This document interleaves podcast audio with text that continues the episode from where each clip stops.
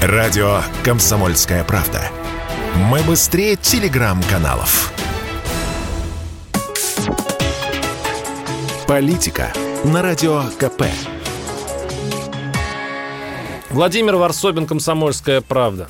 Итак, в России скоро появятся адаптационные центры для мигрантов. Для обучения их русским правилам и обычаям.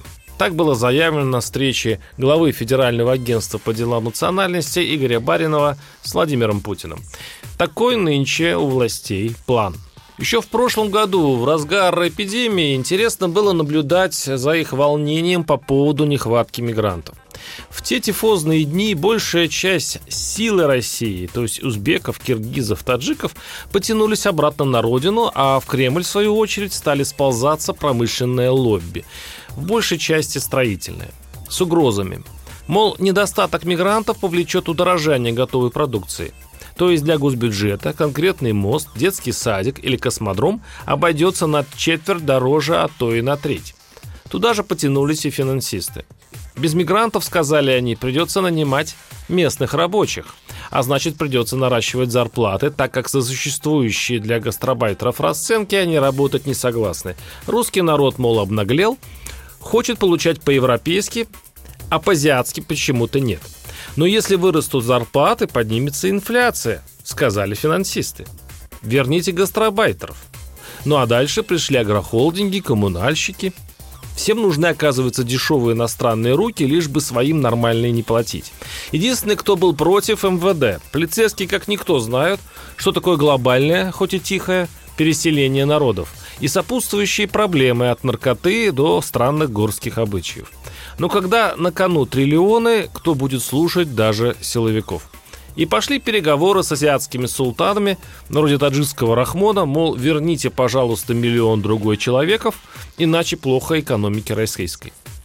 Это было красноречивое зрелище. Так вот, прошло полтора года и выяснилось. Вернулись мигранты, миллион вернулся, потом другой, но тут как у наркомана. России все мало – Недавно был в Узбекистане а один из главных поставщиков рабочей силы в страну. Там местное правительство взяло на себя повышенные обязательства и формирует все новые отряды мигрантов уже централизованно. Предоставляет даже выплаты тем, кто собирается ехать работу в Россию. Во-первых, потому что содержать миллионы безработных у себя накладно, да и потом солидная часть ВВП – переводы узбекских рабочих на родину. А в России, похоже, решено заняться народозамещением, компенсацией того, чего не достает – населения. Не ограничивать приток иностранцев, улучшая условия труда для местных жителей, не заниматься долгим, кропотливым взращиванием того, что внутри, а делать то, что раньше, брать то, что требуется снаружи. Если безотрывно смотреть на датчики управления страной, где прыгают стрелки у циферблатов, ВВП, инфляция, рост промышленного производства, но нет шкалы ощущения, что ты дома, то легко прийти к выводу. Мол, а чем плох плавильный котел для наций, а Америка или СССР? Вот только, видимо, есть у властей тревожная информация. Все новые и новые дозы заведения в России у мигрантов могут обернуться серьезными проблемами. Пока это на уровне тихого бытового раздражения. Цитирую реплику из СМИ одной жительницы Новой Москвы по поводу очередной драки под ее окнами. Один был с палкой, видимо, оторвал от скамейки, а второй был сбитый. Их было человек 7-8, все довольно крепкие. Такие конфликты бывают часто, их очень много. У нас в подъезде есть два этажа приезжих жителей, которым с каждого года все больше и больше. С собственниками квартиры они, насколько мне неизвестно, не являются. Когда одни из приезжих занесли в подъезд клопов, мы с соседями дезинфицировали весь подъезд. После этого случая мы вызвали участкового, МЧС, писали в прокуратуру, что как-то помогли справиться с постоянным потоком мигрантов, но пока безрезультатно рассказала женщина.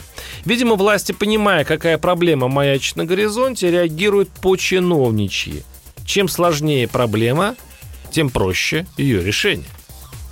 Мы, мол, построим адаптационные центры, куда будем сгонять гастарбайтеров, где заставим Русь-матушку любить. И, конечно, сразу хочется спросить, сколько эта музыка будет стоить? Чтобы сразу прикинуть масштаб возможного распила, к этому нас надо быть всегда готовым. Но и где эти адаптационные центры будут находиться? Это очень важный для нас, местных жителей, вопрос. Варсобин, YouTube-канал, Телеграм-канал. Подписывайтесь. Политика на Радио КП.